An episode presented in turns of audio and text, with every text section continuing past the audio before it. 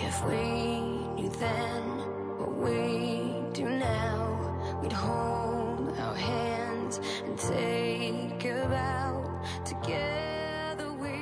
嗨，大家好，又来到了今天的减肥不是事儿哈。每天能跟大家有个交流，很开心。你看那个田径比赛哈，尤其是一些短跑项目，那个基本上都是黑人天下哈。这不今天在健身房里边呢，我们还跟大家聊天啊，就聊这个呃聊这个有氧训练嘛，就说这个说还是黑人牛啊，人这家伙又能跑，呃，然后还有这个肌肉力量，还有线条又漂亮。然后我就跟大家正好是休息时间嘛，大概十分钟聊了个聊了个，把这个这个短跑这事给大家简单的聊了一下。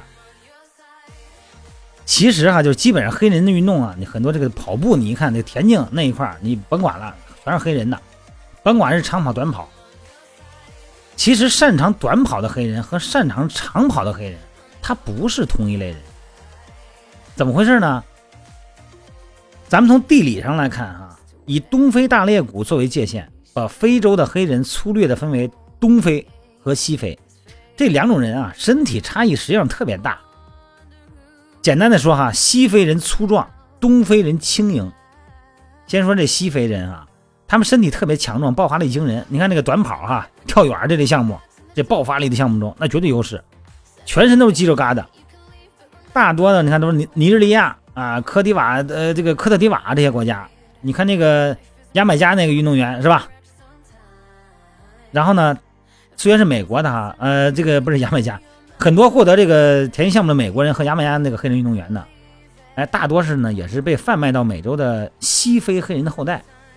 为什么西非人爆发力强呢？它是一个生理角度，因为咱们这个自己的分自身分泌这个雄性激素特别多，雄性激素能促进什么肌肉和骨骼增长，相当自身生产兴奋剂。所以说呢，西非人的骨骼和肌肉密度比其他人种高，短跑能力特别强。从这个自然。选择角度来说呢，西非地区呢一直保持游牧民族，而经常发生战争，所以导致最强壮的人才有可能活下来。这是西非哈，咱再说那东非，东非人普遍很瘦。你看这个跑长跑马拉松那些人，他们也是黑人，但他不是西非，他们属于东非人的后裔，耐力特别好。你看八百米或者更远的长跑项目里边，一般呢肯尼亚和埃塞俄比亚这两个这个东非国家轮流坐庄。为什么呢？长跑运动啊。有好几个原因。首先，东非地区地形是高原，长时间生活在这里的人，心肺功能就是肺活量特别大。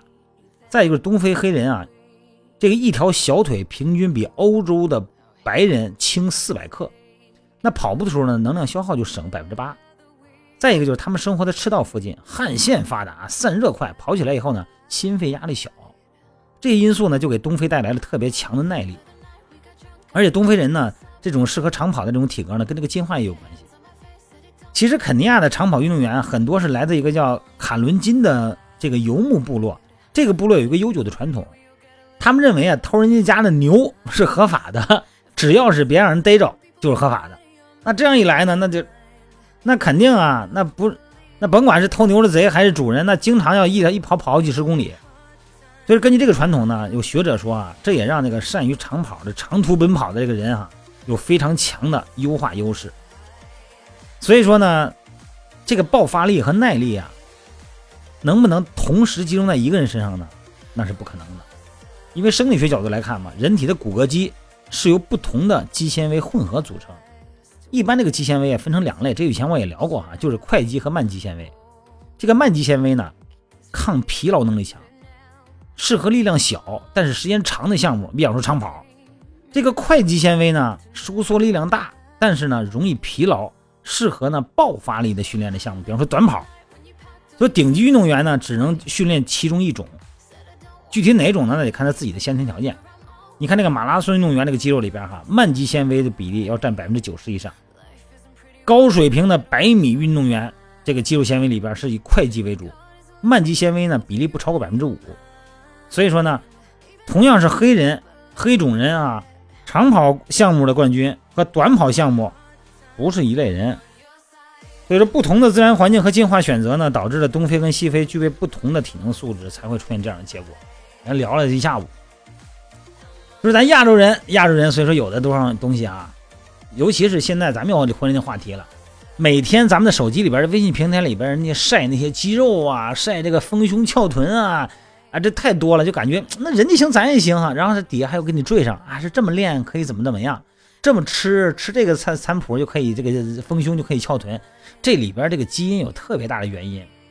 咱们咱说咱农耕社会，咱的祖先都是农耕。再往前呢，才是牧这个渔渔牧是吧？咱们大部分的中原人嘛，都是农耕社会，就那一块地儿，三亩地一头牛，守着老婆这炕头，他不会发育出太强大的那种肌肉力量来。至于咱们健身的目的呢，也不见得非得跟你晒到那朋友圈一样，那么大的肌肉块，或者说是那么这个这低的脂肪，没必要。你为了这个付出太多，而且关键问题是你得不偿失，因为你一旦你得不到的时候。你发现你特别一场空，你要把你的训练放在体验中去，体验运动的过程，体验流汗的感受，体验自己啊这个忍住不吃的那种勇敢，特别佩自己，佩服自己，赞自己一把，这才是运动体验。那个目的啊，那瞬间就有了那个东西，咱先甭说能不能实现，它那个价值远远低于运动体验本身。